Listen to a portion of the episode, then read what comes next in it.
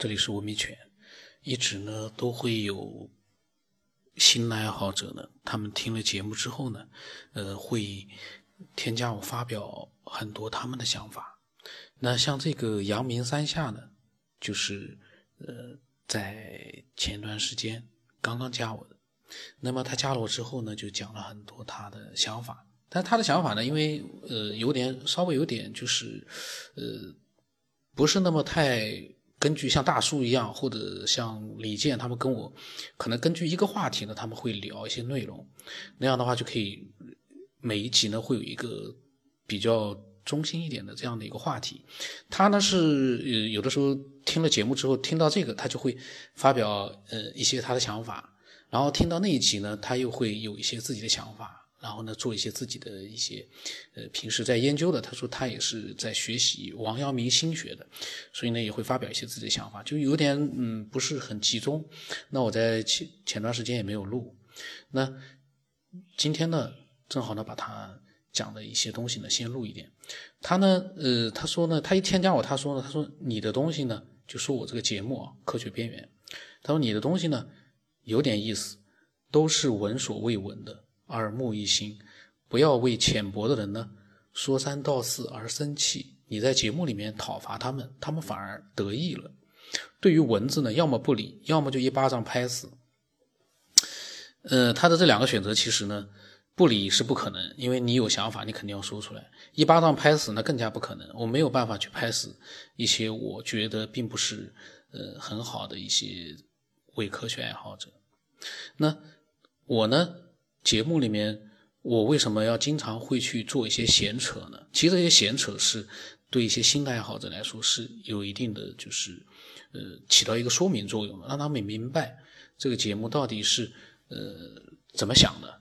有的时候呢是有这样的一个目的在里面，并不是说是对什么浅薄的人呐，呃讨伐或者是生讨伐从来没有过，我只是讲自己的想法。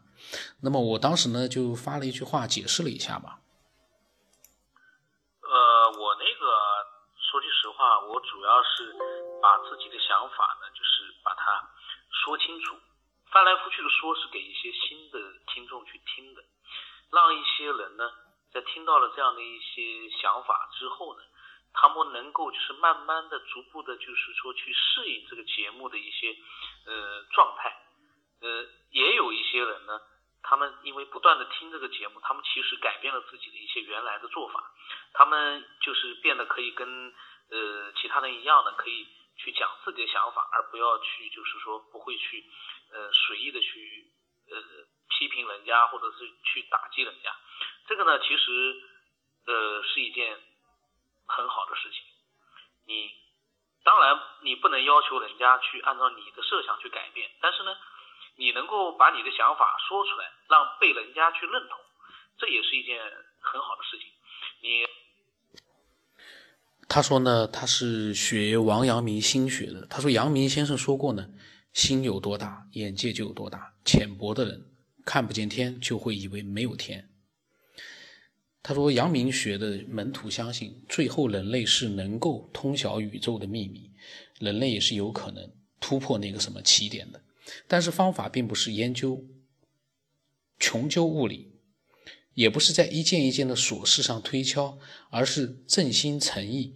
做每一件事都从本心出发，不忤逆自己的良知，才能通透的看到宇宙的规律，从而掌握规律。他说：“但是现在的人呢，无论是研究什么，出发点总是能赚多少钱，能对自己有什么好处，往往与天理背道而驰，反而达不到目的。”他说：“这也可能是现在那些上古的神仙，或者说是外星生命，我们的主。”不大爱搭理我们，也不保佑我们的原因吧？这是他给我发的第一段想法。嗯，然后呢，我我是觉得啊，呃，其实赚钱啊，或者是这对自己有什么好处啊？其实，嗯，怎么说呢？人要吃饭，在现在的这样的一个现实的社会里面，你没有钱，你也不能去。呃，很高调的说，我不要钱，我就是很纯粹的去做一个什么样的一个要去解决这样的一个什么未知的一些奥秘啊，或者是什么什么样？毕竟，呃，生活在这样一个现实世界，能够想办法让自己去多一些资本，去多做一些事儿，这还是很正常的。这个也没有办法，你不能说这个和天理背道而驰，这个天理也不能让人在现实社会里面去，呃，和钱背离开来，这个也不可能。如果真的有天理，或者是有神仙，或者是有主的话，他们就不应该发明钱这样一个东西，他们会从另外一个道路上去引导我们，让我们可能像像刚才这个阳明山下说的，就是不管研究什么，都是和天理站在一起。但是我们 现在没有办法呀，这个呢，我我是个人看法啊，可能比较比较俗一点，但是。在这个现实的社会里面，有的时候你能抛开来说，你说我对钱不感兴趣，我马上出家了之后呢，专门和天理一心一意的去，但那个天理你又不知道在哪里，你也是要探寻的呀。你要探寻的话，你也要好好的生活在这个世界上，才能好好的去探寻。所以这玩意呢，呃，我觉得啊，不搭理我们或者不保佑我们，呃，和这些我觉得是没有什么太大关系的了。然后呢？呃，他说呢，宇宙是什么样的？其实不关我们什么事。我们对于宇宙太微不足道，人生也无法长久。但是我们既然为人，就应该明白点什么，信仰点什么，以至于或者是迷信点什么，才不至于空虚，才不至于被物质绑架。研究宇宙可能就是这个目的。然而谁对谁错意义不大。我们能够意意识到自己的存在就是伟大的。我们能够有意识的完善自我，才是我们最大的优点。我相信这一点是人工智能永远无法达到的。按照我们心学的说法，这叫做致良知。他说是其他的一切生物无法具备的。嗯，呃，人工智能因为现在还没有出现意识嘛，所以我们不知道人工智能会发展到什么样。假如它出现意识的话，所以我们现在什么都不好预定，呃，预判不太好预判。呃，人类的优点可能，呃，在人工智能那边可能也会有，可能缺点在它那边也会有，现在我们都不知道，有一个很大的一个未知数在里面。这是我个人看法。他说呢，起码我们有同理心。我们在做坏事或者伤害别人的时候呢，内心会有不忍，都会挣扎。我们都可以随意的碾死一只蚂蚁，但是我们会不忍心伤害一只蚂蚁。所以有呃，所有的其他生物在吃饱之后没有受到威胁的时候，就不会去伤害其他的生物。这就是上天，或者说是神，是高等生命留在我们身上最可贵的品质。嗯，这个吃饱了之后就不伤害人家的话。这是一个最可贵的品质，我觉得这 也未必。嗯嗯，这个是每个生物有的时候它的一个本能啊，它会去做一些事情。呃，但是这算不算是最可贵的品质呢？我我个人觉得这个就不太清楚了。他说，正是因为我们具有克制的优秀品质。我们才能在很多时候保持清醒和理智，才能正确的预判威胁，保住自己的生命。这都是没有情感、没有敬畏之心的人工智能所无法达到的。他又提到人工智能，说没有情感、没有敬畏之心。呃，我呢，有的时候，呃，爱好者发来很多想法的时候呢，我很多是认同的，但也有一些我不认同的，我也会讲我的想法。那可能我在讲，呃，对我不认同的一些东西，我在讲我的想法的时候，可能会让一些爱好者呢，呃，心里面会觉得有点。特别的感觉，但是呢，我相信你要是能包容的，也能看待我的想法的话，这只是代表我个人啊，呃，应该也就没有问题了。我是觉得啊，人工智能现在确实没有情感，没有敬畏之心，因为它现在还没有意识。我们所担心的是，人工智能有了它的自我意识之后会怎么样？它有了自我意识之后，可能它也有情感，它会对人有敬畏之心。或者他会瞧不起人，他会怎么样怎么样，那个都是未知的一件事情。总之，现在在他还没有情感、没有敬畏之心的时候呢，最起码阿法狗前两天又拼命的在呃围棋上面下败了几乎全球所有的冠军。虽然他是冒充了另外一个账号，在网络上面用下棋的方式去战胜了所有的冠军，但是他又一次把自己的实力。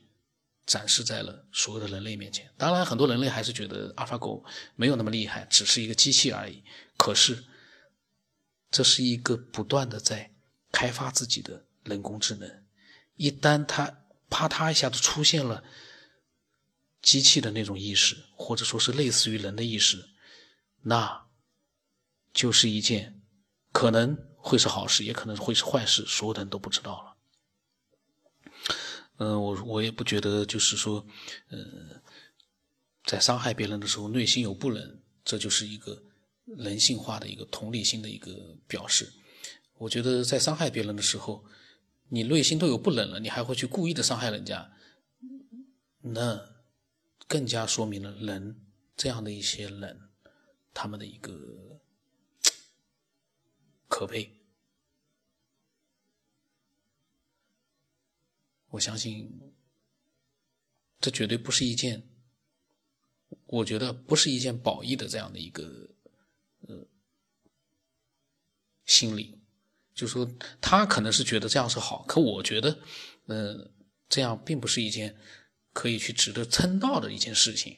你你内心有不能会挣扎，你还要去伤害别人，这反过来还会说了，说明人类是有同理心的嘛？